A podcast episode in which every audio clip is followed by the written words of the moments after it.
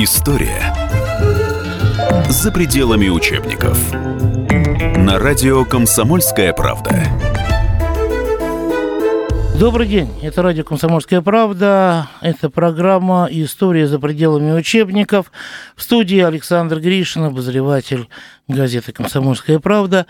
И у нас сегодня в гостях два историка, причем не каких-то таких вот ученых червя, которые всю жизнь проводят в архивах, а два активных публициста, которые воздействуют на общественное мнение, формируют его, при этом выпускают книги изучают историю э, не просто для себя, а и несут э, свои знания в общество. Это Евгений Спицын и Армен Гаспарян. А говорим мы сегодня с вами о дне, которому Наум Коржавин посвятил трагическое, как бы, но очень хреновое стихотворение, если разбирать его с точки зрения поэтики. 16 октября 41 года. Кстати говоря, Коржавин написал это стихотворение в 45-м.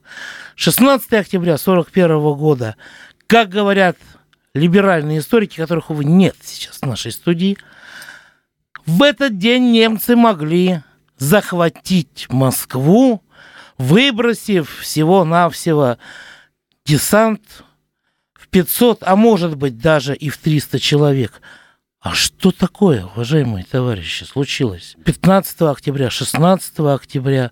Что такое произошло? Действительно, а куда делись все войска из Москвы? А, значит, э, ну, э, события вот середины октября, они связаны, во-первых, с чем? А, с тем, что надо, во-первых, сказать, что вообще-то у немцев э, было два плана захвата Москвы.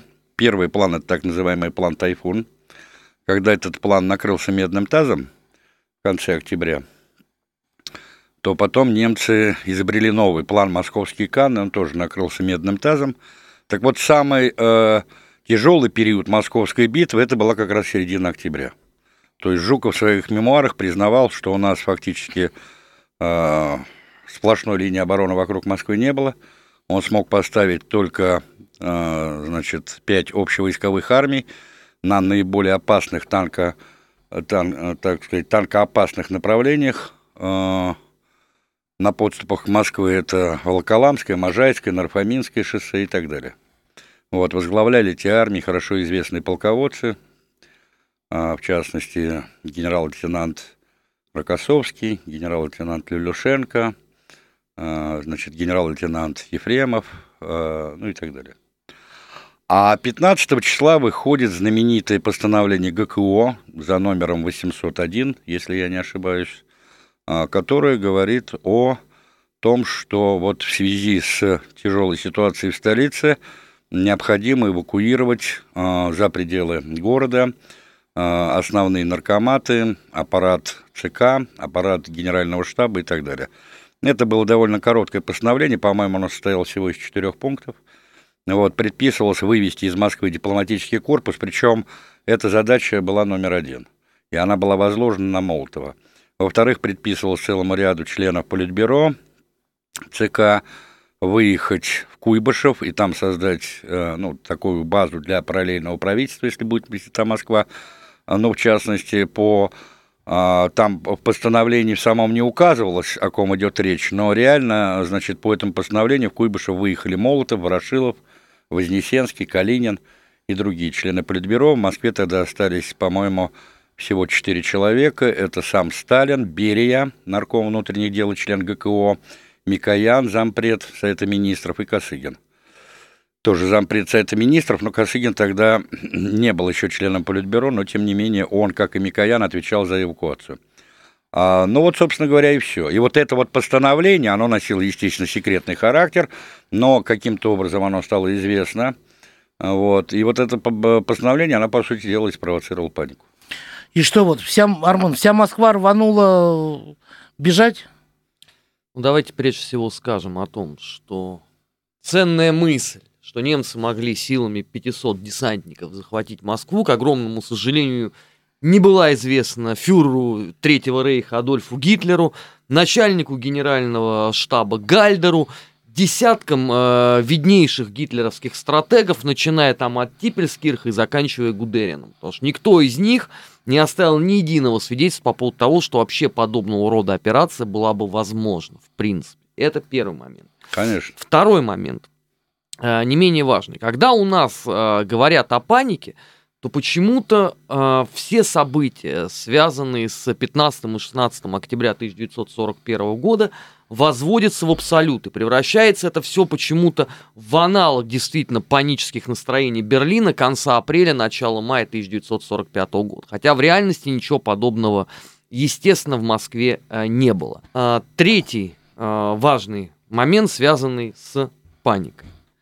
Вопреки многочисленным либеральным мифам, они уже написали, по-моему, пяток книг по этой теме, разного рода мыслители, незамеченные... В том, в том числе, кстати, и Млечин, по-моему, да? А, да, незамеченные э, в большинстве своем, не то что в каком-то детальном изучении Великой Отечественной войны, а вообще в проявлениях даже какого-то минимального интереса к тем событиям, том объеме, о котором они пишут, это, конечно же, плод их фантазий. Потому что я напоминаю тем э, людям, которые, ну, постарше меня, скажем, да, кому за 40 лет, кто хорошо помнит фильм э, «Рожденный революцией», где одна серия как раз и была посвящена, по сути дела, событиям э, вот тогда октябрьским, ноябрьским в Москве. То есть никто и никогда не делал э, государственного секрета в Советском Союзе с того, что да, действительно, были некоторые эксцессы. Они, собственно говоря, были зафиксированы не только в Москве. Они были зафиксированы и в Ленинграде, они были зафиксированы и во время э, боев э, под Киевом и так далее, тому подобное. Это, собственно, естественная практика военного времени. Да это вообще естественная практика вообще э, всех боевых действий, потому что всегда находится какая-то доля населения, которая подвержена панике, и которая начинает эту панику... Да, она есть в любом говоря. обществе. Кстати, Да. в Англии то же самое было. Да, почему э, вот знаменитая речь Черчилля, что мы будем э, защищать свои острова, свои землю, свою улицу, она же вот не из пустого места-то взялась. Да, Черчилль понимал прекрасно целевую аудиторию. И, наконец, отвечая на вот тот вопрос, который прозвучал. Значит, я могу торжественно сказать всем этим удивительным умам, что все документы по этому поводу уже много лет не являются секретными. То есть нету предмета для оживленной полемики о том, что от нас проклятые там коммунисты, путинисты, я не знаю, там марсиане э, скрывают правду. Все документы давным-давно известны. Э, Евгений Юрьевич перечислил четыре человека, которые находились в Москве. Я так напоминаю, что некоторые умы договорились до того, что первыми э, драпанули, выражаясь их языком, именно Сталин, Сталин с Берией. Хотя вот уже генерал-полковник Волкогонов, человек, которого, ну, ни один нормальный, да, вменяемый э, персонаж не может обвинить даже в минимальной любви к Сталину, но он в своей книге «Триумф и трагедия» пишет, что как раз Сталин в эти дни находился в Москве. Я не понимаю, зачем э, врать по этому поводу. Более того, там запустили в свое время байку, э, которая касалась, что, дескать, Сталин поехал на Казанский вокзал, побродил там по перрону вокруг этого поезда, на котором он должен был уехать. Там надо просто смотреть. Дело в том, что в самом тексте постановления вот этого номер 801, там указано, что, возможно, Сталин покинет столицу, но и не более того. То есть в самом постановлении эта фраза звучала. Но дело в том, что Сталин для себя изначально принял решение, что он из столицы уезжать не будет. И вот вспоминайте те же мемуары Жукова, где он особо отмечает вот этот аспект, что Сталин, он, кстати, был болен в этот период, да, что Сталин для себя однозначно принял решение не покидать столицу. Более того, он спросил у Георгия Константиновича, вы мне скажите, как коммунист коммунисту, мы удержим Москву? И Жуков ему сказал, да, удержим при условии. Он ему перечислил необходимые условия, которые нужно было срочно...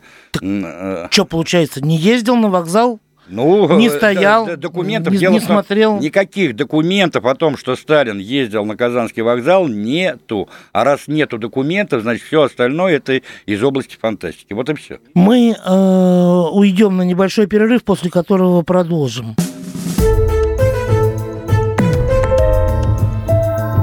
История за пределами учебников.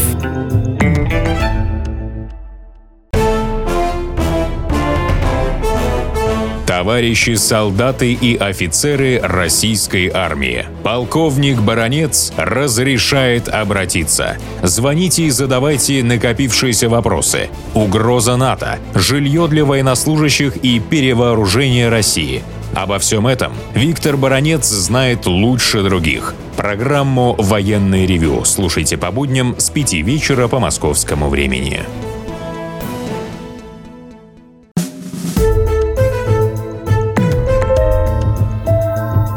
История за пределами учебников. На радио «Комсомольская правда». И снова здравствуйте. Это по-прежнему история за пределами учебников. В студии обозреватель Александр Гришин, наши гости, историки Армен Гаспарян и Евгений Спицын. Мы обсуждаем ту самую знаменитую панику в Москве 16 октября 1941 года. Есть другие документы. Я открою многим большую тайну. Была еще во времена Советского Союза, и она есть, кстати, и сейчас, такая организация, как Гостелерадиофонд. Хранится там в том числе архивная запись воспоминаний Пронина, видного деятеля Моссовета. Да, Василий Пронин, да. Он, по-моему, председатель исполком был. Да, да, да, да. Который подробнейшим образом описывает и 15, и 16 число. И Пронин как раз рассказывает о том, где кто находился, кто как работал. Самое это поразительное, что во времена Советского Союза, вот э, проклятый коммунист, все скрывающий от э, своих граждан, эта запись с завидным постоянством крутилась э, в годовщину там Московской битвы, да, и, соответственно, на 9 мая. Более того, он же выступал, по-моему, 16 числа как раз, да? Конечно. Вот когда были вот эти эксцессы первые там, причем они не носили массовый характер. Я прошу прощения, Армен, что я тебя перебил. Дело в том, что у нас вот эти либералы, они же представляют дело таким образом, что... И они акцентируют внимание на этом, что, дескать, до войны в Москве проживало 5 миллионов, а на момент, значит, контрнаступления советских войск осталось всего порядка 2,5 миллионов. Но дело в том, что типа 2,5 миллиона драпануло, да, отсюда вот эта знаменитая давка на Владимирском тракте, то есть Горьковском шоссе, отсюда подняли авиацию, чуть ли не бомбили там, отсюда заградотряды, которые коварный, значит, и Кровавый Берия выставил там, и т.д. и т.п. Все это чушь. Дело в том, что эвакуация из Москвы проводилась с момента начала Москвы, э, войны, причем проводилась она вполне планомерно. Было вывезено как минимум 500 крупных промышленных предприятий из Москвы вместе с инженерно техническим и э, рабочим, значит, ну, составом, да, плюс вывозились и Академия наук, и киностудии. Ну, хорошо известно, например, да, что, что в ту же Алмату там переводилось в тот же Мосфильм и так далее, и так далее. Потому что Сталин же был грамотный человек, он понимал, что в условиях войны надо срочно снимать вот эти знаменитые киносборники и так далее, и так далее, и так далее. Это Ну, все... Ленина даже вывезли. Да, да, это было все запланировано, а, причем а, вот эти планы, так сказать, э, а, не только стратегического развертывания войск, но и мобилизационные планы, они давным-давно были составлены, значит, скорректированы и так далее, и так далее. Почему, кстати, вот Микоян и Берия и Косыгин остались в Москве, потому что именно эти три человека реально отвечали за все вопросы, связанные с эвакуацией. Ну, каждый по своей линии. Вот, потому что там ведь в начале войны было создано две, две комиссии, у нас иногда называют комиссию вот эту Шверника, да, Совет по эвакуации. На самом деле, первый совет был создан под началом Кагановича, потом был совет под началом Шверника, а потом эти два совета были объединены уже под началом Микояна. А Косыгин как раз был первым заместителем, по-моему, у него, да? Да. А, кстати, вот э, по поводу цифр-то в 2,5 миллиона, которые непонятно э, куда делись. Я всякий раз э, светильником либерального разума задаю один и тот же вопрос. Он невероятно простой. Ну, известно в общем, и да, это там не, не коммунистическая агитация, боже упаси, это немецкие документы тоже подтверждают, что жители Москвы массово участвовали э, в рытье окопов, да, они выезжали на фронт, помогали там всем этим заниматься. Является ли вот э, этот общественный кластер, да, который никто не посчитал, естественно, э, частью тех двух с половиной миллионов людей, которые непонятно куда делись? И единственный ответ, который я могу получить все время из э, уст вот наших либеральных оппонентов по этому поводу, это что эти люди не считаются. Но тогда можно, э, знаете, договориться э, до абсолютного абсурда. Тогда а, странным образом вы считаете тех, кого советское правительство официально э, отправляет в эвакуацию. Вы не собираетесь считать тех людей, которые пошли на призыв «все для фронта, все для победы», да, когда школьники становятся э, на фабрики, на заводы, да, когда туда же идут девушки, когда ездят э, э, студенческие бригады и там, я не знаю, там бог знает кто, э, рыть окопы. А кого вы считаете? И вот здесь возникает очень важный момент. Оказывается, Арман, я прошу прощения, не забывай, кстати, что вторая волна создания э, этих ополченческих дивизий, она началась именно в середине октября. Тоже Да. октябрь, да? Нет, а это- эти, кстати, тоже именно- не считают. Именно в середине октября. э, диви- московскую дивизию ополчения тоже не считается, это не один из 12 ее составов. Это Да. просто для понимания. Там да, же районы, там же создавались дивизии в каждом районе, Мгм. да, это вот ополченческие дивизии. И второй, вторая волна была как раз вот в середине октября, когда была паника. Ведь никто не говорит, что этой паники не было. Была паника, но масштабы ее сознательно расширены, и э, они... Почему? Потому что было, естественно, выступление, во-первых, Пронина раз, а потом было последующее постановление ГКО 813, а, где, а, значит, четко ставилась задача, значит, э, что всех паникеров и трусов расстреливают на месте, что создаются соответствующие э, структуры для поддержания порядка и так далее. Вот о чем надо речь, э, речь вести. Понятно, что в условиях, когда противник приближался к Москве, какая-то часть населения, очень незначительная, да, она, естественно, поддалась этой панике, понимаете? А у нас сознательно раздувает масштаб этой паники и приплетают сюда, естественно, Сталин. Но без Сталина нельзя, понимаете? Нет, ну, кстати, в этом году э, ноу-хау возникло. Я не знаю, может, я не, не всех, конечно, либералов послушал за последние 10 лет, но в этом году я уже услышал утверждение, что на самом деле апогей вот э, всей этой паники это самый масштабный еврейский погром в Москве из всех, О, как- каких существовал. ужас. Это такой ноу-хау. Серьезно? Да, для понимания. а, то, что они... Был? Был, не был? Нет, Я был- вообще первый нет, раз слышу об Нет, этом, нет, были, безусловно, эксцессы. Были, конечно. Были, абсолютно точно. Они зафиксированы, кстати говоря, э, в документах Народного э, комиссариата внутренних дел, э, в частности, Московского управления. Теперь важный нюанс, о котором обычно все рассуждающие про программ забывают. Людей, которых за этим занятием ловили, судили военным трибуналом по законам военного времени. Да. То есть это очень оперативно, ты становишься к стенке. Это не какой-то там гулаг, да, куда тебя там на 20 лет Да, отправляют. да, да. Нет. По законам военного времени, а, почти на осадном положении город, там разговор А там занимал и- 3 минуты. Да, а там и максимум. был, кстати, это же вот э, В фильме, кстати, постановление. да, он- В фильме, да. по- Да, тоже да. было показано. Нет, вот это постановление, оно так и называлось, о введении в городе Москве осадного Да? положения со всеми вытекающими. Там вводился комендантский час с 12 до 5 утра, ну и так далее, и так далее. Запрещалось передвижение техники без спецпропусков. Вот как раз А устанавливалось... диверсанты были немецкие? Были. Конечно, были. причем они были и по ведомству Абвара их готовили, да, это э, люди, прошедшие, ну, в том числе э, подготовку на базе под- подразделения Бранденбург 800. Э, были и представители, э, собственно говоря, политических структур Третьего Рейха, да, как принято почему-то у нас называть РСХ, у нас же теперь Вальтер Шелленберг, если кто-то не знает, это политический деятель. Серьезно? Да, абсолютно. То есть это не глава политической разведки, да, а теперь это политический деятель. Ну да, там, там же в составе Культенбруннера, там же и Мюллер, и этот, там, э, да, этот. там. это же были отделы внутри, э, значит, да, да, э, вот да, этой имперской... э, Главное управление, ну, министерство тогда еще имперское- Кальтенбруннера не было, тогда Гейдрих. Гей, да, Гейдрих. Но его Гейдриха убили в 42 году, да, по-моему, Да. в Праге он был убит, да? Вот, и потом пришел... Протекторат Богемии Моравии. Да, да, да. И это же было министерство, которое состояло из управления, условно говоря. Вот Мюллер и Кальтенбруннер это были... Шестое и э, седьмое да, руководители двух э, соперничающих структур, условно говоря, да. Контрразведка Конечно. и, по сути, разведка. Конечно, да, были политическая, да, диверсанты. политическая этот, э, полиция, да. Немцы были, плюс засылались люди, э, сдавшиеся в плен и прошедшие краткосрочную э, подготовку в диверсионных лагерях. А Тогда это назывались одноразовые агенты, и был разработан целый план о том, что чем больше ты их туда скинешь, тем будет лучше. Ну, авось там один из ста э, куда-то там проберется, какую-нибудь диверсию совершит. Кстати, вот по этой методике немцы будут воевать вплоть до января 1942 года.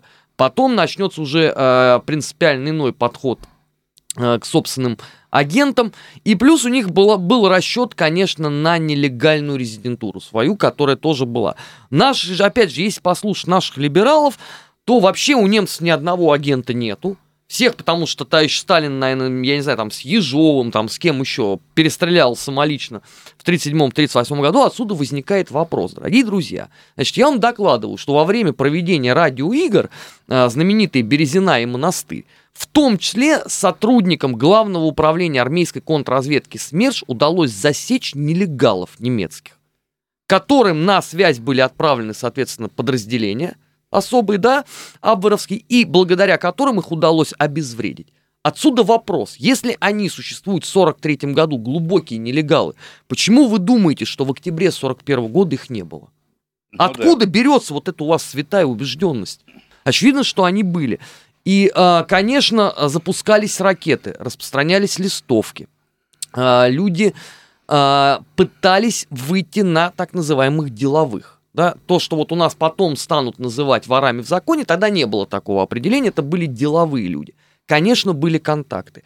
И я вам могу сказать больше. Тогда, а, в тот момент, это октябрь, ноябрь, декабрь, Главного управления госбезопасности НКВД начинает работать вместе с МУРом. То есть, по сути дела, два ведомства сливаются в одно для противодействия, потому что слились интересы. С одной стороны, это хорошо подготовленные, ну или, по крайней мере, прошедшие подготовку диверсанты, а с другой стороны, это уголовные элементы. Естественно, что одни э, находятся вне компетенции других. У нас сейчас опять небольшой перерыв, после которого мы вернемся. Оставайтесь с нами.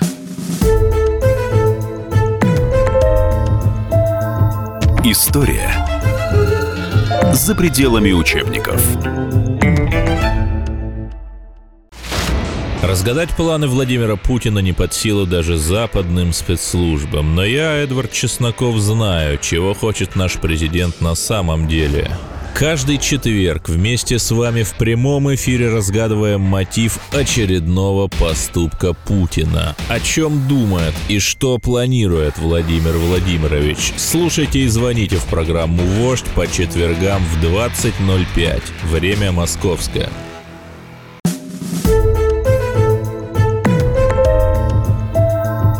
История за пределами учебников.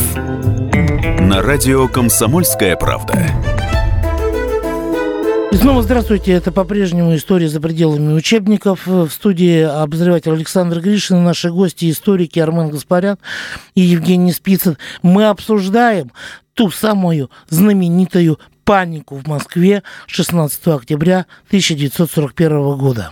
Перед войной в феврале 41 года произошло, раз- произошло разделение как раз НКВД на министерство, на наркомат госбезопасности НКВД, собственно говоря. А потом опять уже, сливают. Да, а уже во время войны, когда прошло буквально там пару месяцев, да, стало совершенно, июля. да, стало, стало совершенно очевидно, что была сделана глупость, и опять слили э, два наркомата и создали объединенный наркомат внутренних дел. Ну и советская малина врагу сказала нет или врагу сказала да? Блатные-то что? Давайте разделим на две части. Были люди, которые в первые же дни пошли добровольцами на фронт. Были действительно э, люди, которые старались э, каким-то образом э, попасть в действующую армию, но в силу своего прошлого, да, им это было сделать, ну, несколько сложно.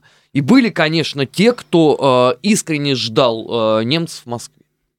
А, разграбление э, отделений Сбербанка, да, попытка украсть э, часть золота из Гохрана. Это все абсолютно не придумка э, как каких-то там авторов детективов. Действительно, обстановка была, мягко говоря, неспокойная. Ну, собственно, это происходило абсолютно во всех городах. Просто Москва как столица, она, конечно, притягивала к себе э, самый разный элемент. Потом надо понимать, что вот эти деловые это идеальная среда для Вербовки. Для вербовки. Почему? Они все местные, они прекрасно говорят на русском, они знают эту культуру, э, знают традиции, знают устои. Город знает. Самое главное, концов. они умеют врать так, что им верят. Это идеальные люди э, для этого, поэтому, э, когда вот мы встречаем там в документах СМЕРШа, что они часто еще называются синими. Потому Ну, что ну, наколки. Но тогда еще не СМЕРШ был, тогда были особые отделы НКВД. Ну это потом, да, в 43-м, там, в 43-м, да. 44-м, там А тогда были с- отдельные отделы НКВД, которые потом перешли, вот эти функции отдельных отделов, они потом перешли в военные разведки. И а, эти структуры СМЕРШ, тоже у нас люди путают, они ведь вошли в состав Наркомата обороны. Ну, И в три Аба- СМЕРШа да. было. Да, мы про армейскую Да, контрразведку. про арм- армейскую. И Абакумов, который возглавил, он был зам Сталина именно по наркомату обороны, поэтому он имел прямой доступ к нему, потому что Сталин во время войны, я напомню, он был секретарь ЦК, глава правительства, то есть Совет народных комиссаров, он был нарком обороны, он был председатель ГКО, и он был верховный главнокомандующий. То есть он соединял в себе пять высших должностей государственных и партийных. Понятно, да? Мгм. Поэтому работа проводилась, э, и судя по результатам, а давайте все оценивать непосредственно по результату. Не потому, как это там должно было быть в теории э, из бункера фюрера, как это виделось, Ну а да. по результату. Что мы видим? Да, а, вот этот процесс, он локализован жесткими методами, Да. а как иначе? И, между прочим, этот жесткий метод сначала применил не НКВД. У нас многие забывают о том, что еще в сентябре 1941 года при первых а, принципах паники военный трибунал работал с перевыполнением плана.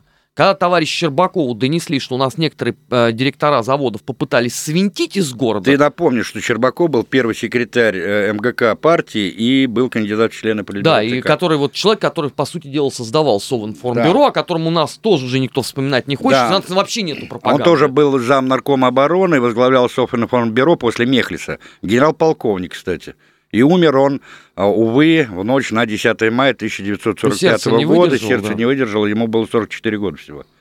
Вот товарищ Щербаков железной рукой наводил порядок.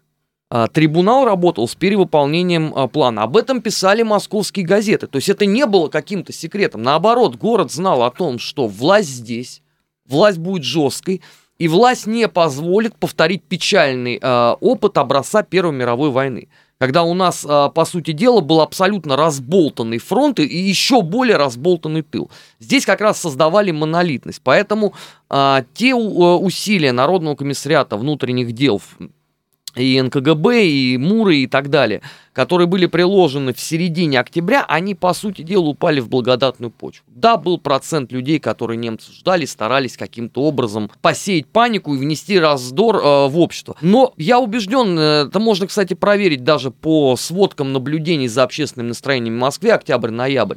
Я убежден, что э, 82-83% населения города позиционировало себя однозначно в том фарватере, в котором шла тогда власть политическая. Я, я знаю, что хотел сказать. Вот я, кстати... Я вот а, хочу просто да-да. спросить, э, вот сколько примерно э, десятков или сотен тысяч э, москвичей работало на рытье окопов тех же самых, да? И вот э, в какое количество людей можно оценить тех, кто поддался панике и э, постарался сбежать? Нет, ну тут, конечно, будут Надо- цифры надо несопо- поделить это Да, это, это несопоставимые будут, конечно, цифры, потому что э, основная масса населения, она, конечно, была настроена на э, жесткое сопротивление врагу до последнего, понимаете? Никакой паники вот такой всеобъемлющей, безусловно, не было. Я вот о чем хотел сказать, кстати, Армен. Откуда у нас вот растут уши вот у этой либер- э, либеральной публики, которая сочиняет а, и вытаскивает специально из нафталина вот подобного рода истории по поводу вселенской паники и так далее. Вспоминайте гр- гр- времена Горбачевской перестройки. А, Там ведь э, в гитпропе ЦК, который возглавлял Александр Николаевич, окопалась целая свора прикормленных историков, ну, в частности, небезызвестные господа Семеряга, господа Мерцалов, кстати, участники Великой Отечественной войны, что удивительно, которые стали выдумывать целые фантастические истории по поводу, например, того, что именно тогда, в дни вот этой так называемой Октябрьской паники, а, значит, якобы по поручению Сталина через Стаменова, это был посол болгарский, значит, в Москве, э, стали налаживаться контакты по поводу того заключения так называемого Второго Брестского мира, да, и типа немцы отказались вести переговоры. Откуда они почерпнули эту информацию? Всего из одного источника, да, вот, но мы не будем называть э, этот источник, но тем не менее. И тогда, по-моему, Семеряга задавался вопросом, неужели вот в этот критический момент в ЦК партии не нашлось группы, значит, мужественных товарищей, которые смогли бы сместить Сталина с поста верховного главнокомандующего, секретаря ЦК и так далее, и так далее. То есть, по сути дела, это призывали к тому, что случилось вот в феврале 1917 года, когда воюющая страна должна была погрузиться в пучину государственного переворота и, значит, э, смещению верховного главнокомандующего и руководителя страны, понимаете? Абсурд. А то, что касается вот этого вопроса по поводу Конечно, сейчас никто не назовет точные цифры, но, безусловно, никаких сотен тысяч там не было. Да, ну, в, в- в- лучшем случае это порядка 8-10 тысяч. В основном это были, значит, часть э, э, советских и хозяйственных работников, ну, в частности, директора там предприятий.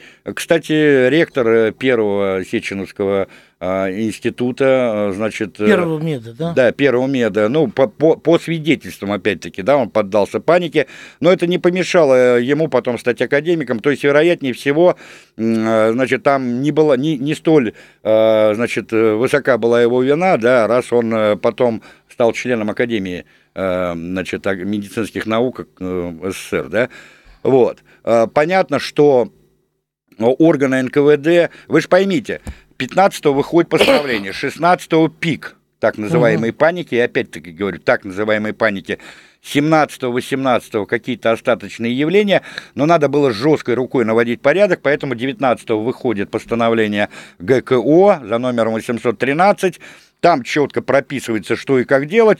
И 20 числа в столице был уже наведен порядок. А к концу октября первое немецкое наступление на, на Москву выдохлось. Почему, а, кстати, и стало возможно провести в начале ноября все вот эти торжества, связанные с 24-й годовщиной Октябрьской революции. То есть и торжественное заседание, и э, парад на Красной площади 7 ноября. Причем надо четко понимать еще вот что. Э, что именно вот в этот вот период, то есть в октябре, да, значит, э, в Москве создается параллельно вот с теми структурами, которые были в Кремле, там, на, на Знаменке и так далее, и так далее, создается параллельный штаб на станции метро Кировская, где, как известно, там были в, пол, э, в точности воспроизведены и кремлевский кабинет Сталина, значит, и все соответствующие службы генерального штаба. Кстати, я хочу сказать, что э, Э, костяк генерального штаба, именно оперативного управления войсками, он не уехал в Куйбышев. Это тоже показательная вещь. Туда уехал маршал Шапошников, но он был уже фактически больным человеком, и уехали службы, которые, в общем-то, не отвечали за оперативное управление войсками. А Василевский, да, они остались в Москве. Причем он остался вот с этой группой, э, он же был начальник главного оперативного управления, по-моему, да. Генштаба, да? А оно, вот это главное оперативное управление Генштаба осталось рядом со Сталином. Почему, кстати, именно вот в годы, в период Московской битвы у Сталина возникли вот эти очень тесные Э, контакты с Василевским и почему он сразу после значит, ну, обострения болезни маршала Шапошникова назначил на пост начальника генерального штаба не кого-нибудь, а именно Василевского. Потому что вот в эти самые критические э, дни Московской битвы он, в общем-то, понял, что этот человек обладает не только недюжинными способностями полководческими, но и хладнокровием, что в тех условиях, конечно, было ну, невероятно важно. И в дальнейшем он это, кстати, доказывал да. многократно. Здесь же важный э, момент еще вот какой состоит. Э, вот у нас говорят, паника. Все сбежали. Вообще в городе никого нет, власти да, нет. Косыгин бегал от телефона к телефону. Да, ну, чушь, остались, остались чтобы, четыре пешки. Чтобы да? создать видимость того, Косыгин, что присутствует. Э, Микоян, Берия и еще, может быть, кто-нибудь. И Пронин, да, вот этот упомянутый. Все, больше никакой власти в городе нету. Да, возникает а, другой вопрос. Дорогие друзья, вот скажите, пожалуйста, если в городе нет власти, если полный коллапс, если паника, это должно означать, ну, по крайней мере, массовое разграбление продуктовых магазинов. Да, как это происходило, ну, далеко за примерами не надо ходить. 1915 год, когда у нас весь центр Москвы полыхает. Да, когда проводится знаменит этот немецкий погром. На упомянутой э, Евгением Юрьевичем э, улице Кирова на тот момент Мясницкой не осталось вообще ни одного магазина рабочего, да, уничтожено все, что можно. Э, свыше 40 магазинов вообще сожгли. Теперь возникает вопрос. Дорогие друзья, значит, существует э, фото и видео и кинохроника событий, да, октябрь-ноябрь 1941 года. Покажите нам, наконец-то, вот эти вот э, невосполнимые потери, разграбленные магазины, винные склады, э, сберегательные кассы, что там еще вас могло интересовать? А Где Мосфильм уехал, все? Мосфильм уехал Алмату. Нет, при чем здесь Мосфильм? Ну, кто снимать-то Ну, в 40... Э, господи, 41 В 14 году Мосфильм еще не существовал, однако у нас почему-то есть доказательства. Коммунисты прятали. Ну да, да, да, можно придумать. Армен, коммунисты прятали. Да, я согласен, что коммунисты, а конечно, могли а... сделать это, но существовало здесь. Я хочу поправить вас, друзья. Я хочу напомнить, что было посольство Великобритании и посольство Соединенных Штатов Америки. Но они почему-то, в свою очередь, не докладывают ни Черчиллю, ни э, Рузвельту о том, что Москвы, по сути, уже нету. А ведь все вот эти документы, в том числе на Западе, опубликованы У нас сейчас опять небольшой перерыв, после которого мы вернемся. Оставайтесь с нами. История за пределами учебников на радио «Комсомольская правда». И сошлись они в чистом поле, и начали они биться. Каждый за свою правду. И не было в той битве ни правых, ни виноватых. Звон стали. Крики поверженных. Самый беспощадный проект радио «Комсомольская правда». Радио «Рубка». Столкновение взглядов, убеждений и принципов. У гостей в студии всегда полярные мнения. Слушатели участвуют и голосуют. Нам есть о чем поспорить. Остро, жестко, жестоко. Программу «Радио Рубка» слушайте на радио «Комсомольская правда». Каждую среду в 18.05 по московскому времени.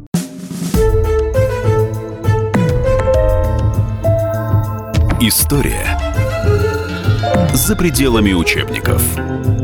На радио «Комсомольская правда».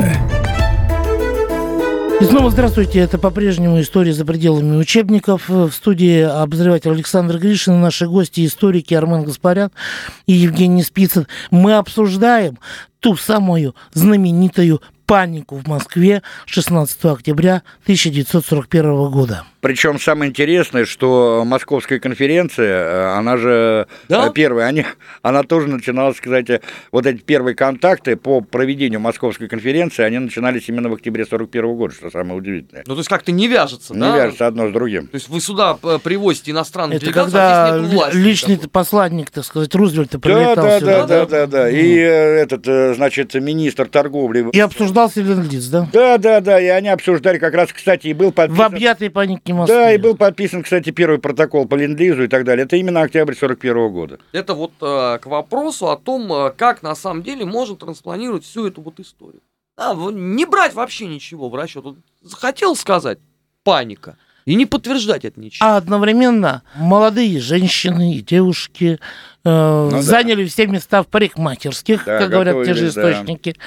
Делали прически, готовились встречать немцев. Кстати, об, А? этом, об этом, к сожалению, знаете, кто рассказывал в свое время? Майя Плесецкая. Она же в свое время сказала о том, что, э, значит, Сталин э, хуже Гитлера, да? Это ее знаменитое вот это вот э, интервью, где она об этом, кстати, и говорила. Вот, увы, когда э, у нас очень часто бывает так, когда выдающиеся деятели культуры, к сожалению, не слишком э, хорошие граждане своей страны. Понимаете? Как говорят, хороший человек не профессия. Так и здесь. Она была, конечно, великая балерина, но, к сожалению, она была не очень э, великий гражданин своей страны, которая была подвержена вот подобного рода мифологии, как и многие. Вот, например, тот же господин Зубов, который, вот, как вы знаете, и сейчас прославился во времена вот предвыборной кампании, да, прошедшей только что, где он опять-таки на голубом глазу заявлял, что а надо было сдать Москву, значит, э, мы бы уничтожили сталинский режим, а потом бы нас американцы и англичане бы освободили. Такая наивная, значит, детская убежденность э, убеленного, значит, козловатого вида профессора, который работал в МГИМО не один десяток лет. Ну, поразительные вещи, понимаете? Это Ну. вуз, где готовят наших дипломатов, то есть фактически людей, которые стоят на переднем крае борьбы за интересы страны. И вот там преподают такие... э, ну вот, э, знаете, как э, события Крымской весны, они фактически стали такой лакмусовой бумажкой, которая определили ху из ху, да? Вот это слава богу, да? Обществу нужны вот такие встряски, да? Я думаю, что какой-нибудь очередной присоединение там какой-нибудь территории даст еще в такую встряску, мы еще узнаем, где у А нас... кто-то, кто-то из них написал же недавно, по-моему. Э, Чуть ли не Рыклин, по-моему.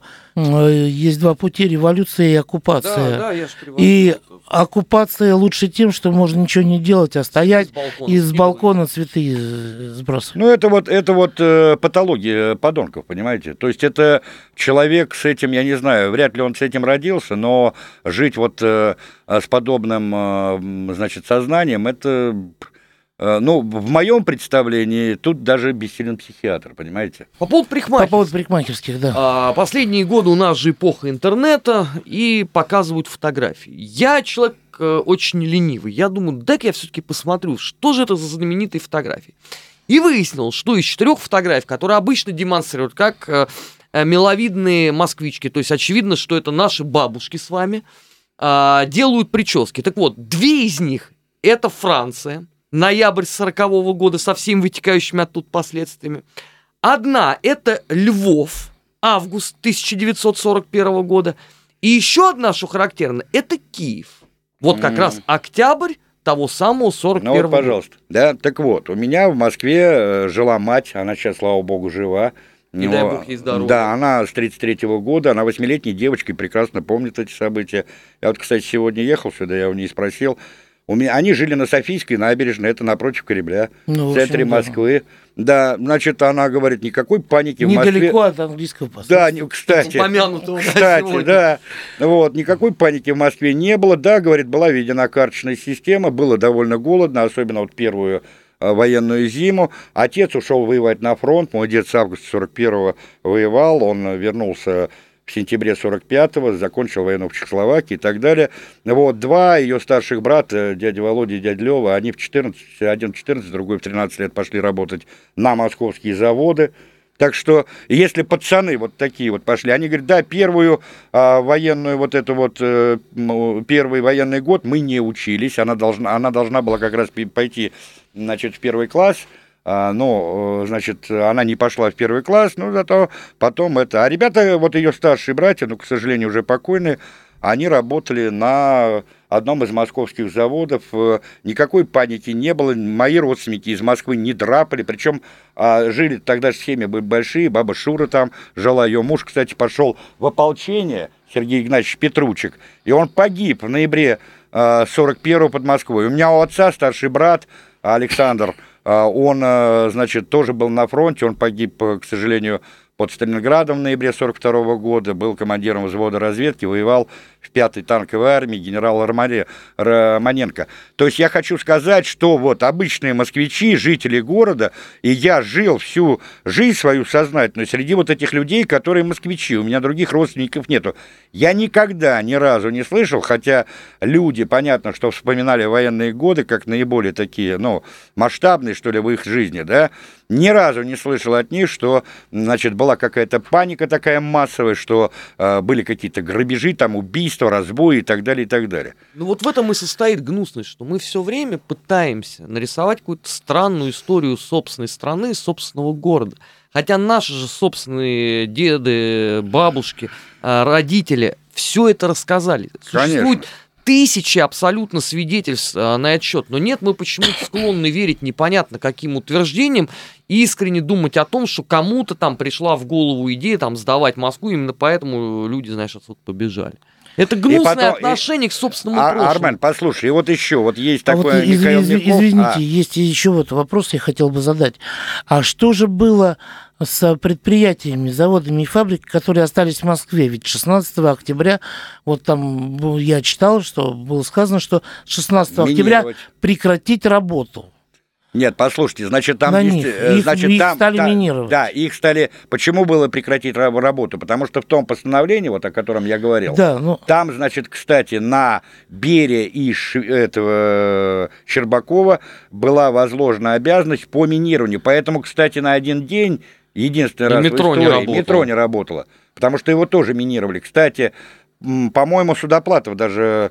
э, Четвертый отдел. Да, четвертый отдел возглавлял... Ну, правильно, террор и диверсии. Да, Кому да, это еще да. делать? Это ребят сюда платят. Да, Судоплатовский, да. Значит, поэтому вот один единственный вот этот день действительно, но это действительно делалось на всякий случай, на пожарный случай, когда э, действительно, ведь Сталин и Жуков, ведь, э, и опять-таки возвращаясь к тому, о чем сказал, ведь э, когда был вот этот знаменитый разговор между Сталиным и Жуковым, он его спросил, у вас есть уверенность, что мы удержим Москву? Он сказал, да, есть уверенность. Он говорит, это хорошо, что у вас есть такая уверенность, и так далее, и так далее. Но если бы, ведь э, даже, предположим, на минутку, что, условно говоря, там, значит, Москву немцы взяли, это же не значит, что, э, значит, советское политическое руководство подняло лапки Ну, кверху и понятно, так далее. понятно. Он же не специально э, создавал в том же Арзамасе и в том же Куйбышеве, там часть каких-то наркоматов уехала в Саратов, вот этот вот параллельные структуры власти, понимаете? Когда работа возобновилась, производственные. на, на следующий день. На следующий день. На следующий день, когда были проведены вот эти работы 17 по... числа все уже. Да, по То есть минированию. все, все заводы опять начали Да, работать. когда были произведены все вот эти работы по минированию, туда только запалы не вставляли, понятно, да? Потому что была проведена работа по минированию наиболее крупных и важных объектов энергетики, машиностроения, метро и т.д. и т.п. Когда эти работы были проведены, а это опять-таки, извините, это десятки тысяч человек, это же не судоплатов в Сбере и бегали по этим сотням заводов и минировали их, да? Когда это, причем, заметьте, эта работа была проведена за день. А на следующий день все возобновилось и... э, А изымалось за- это потом в середине 42 года, Да, когда стало как- понятно, что все да, этого не будет, когда больше аккуратно, да, методично, чтобы методично. не, не прерывалась работа, из одного здания вытаскивали, шли в Да, постепенно, да, да. Там то, что было пригодно, отправляли на фронт, то, что непригодно было, утилизировали и так далее, и так Такое, далее. где, кстати, даже и не вытащили, вон как бы А когда нам- гостиницы Москва, это же каноника Да, да, жанра, да, да, в 60-х годах. Кстати, а когда нам ставят пример, что, э, значит, вот, дескать, не, не э, Париж, не это, так это, слушайте, это что, плюс парижанам? Да нет, конечно. Это значит то, что, извините, Франция там за какой-то месяц, э, значит, Ну да, сдалась, на, сдалась на милость да. победителю, они парадным маршем прошлись сквозь вот эту триумфальную арку и вошли, нате, да? Понимаете? А потом сами же французы, значит, обревали головы своим, э, значит, парижским модницам и красавицам, которые, ну, понятно, каким образом встречали и вели себя Встречали с немцами. немцев. Вот Да. Понятно. Спасибо. Это была программа «История за пределами учебников». В студии нашими гостями были историки э, Евгений Спицын и Армен Гаспарян. Оставайтесь с нами. Спасибо, до свидания. Всего доброго. История за пределами учебников. Каждую субботу с 16 до 17 часов на радиостанции «Комсомольская правда» я, Леонид Альшанский, почетный адвокат России, веду передачу «Народный адвокат» и отвечаю на ваши вопросы по проблемам административного права, ГАИ, таможенник, пограничник, гражданского права, дачной амнистии, земельных отношений, обманы страховых компаний. Обо всем этом вы услышите в наших передачах каждую субботу с 16 до 17 часов.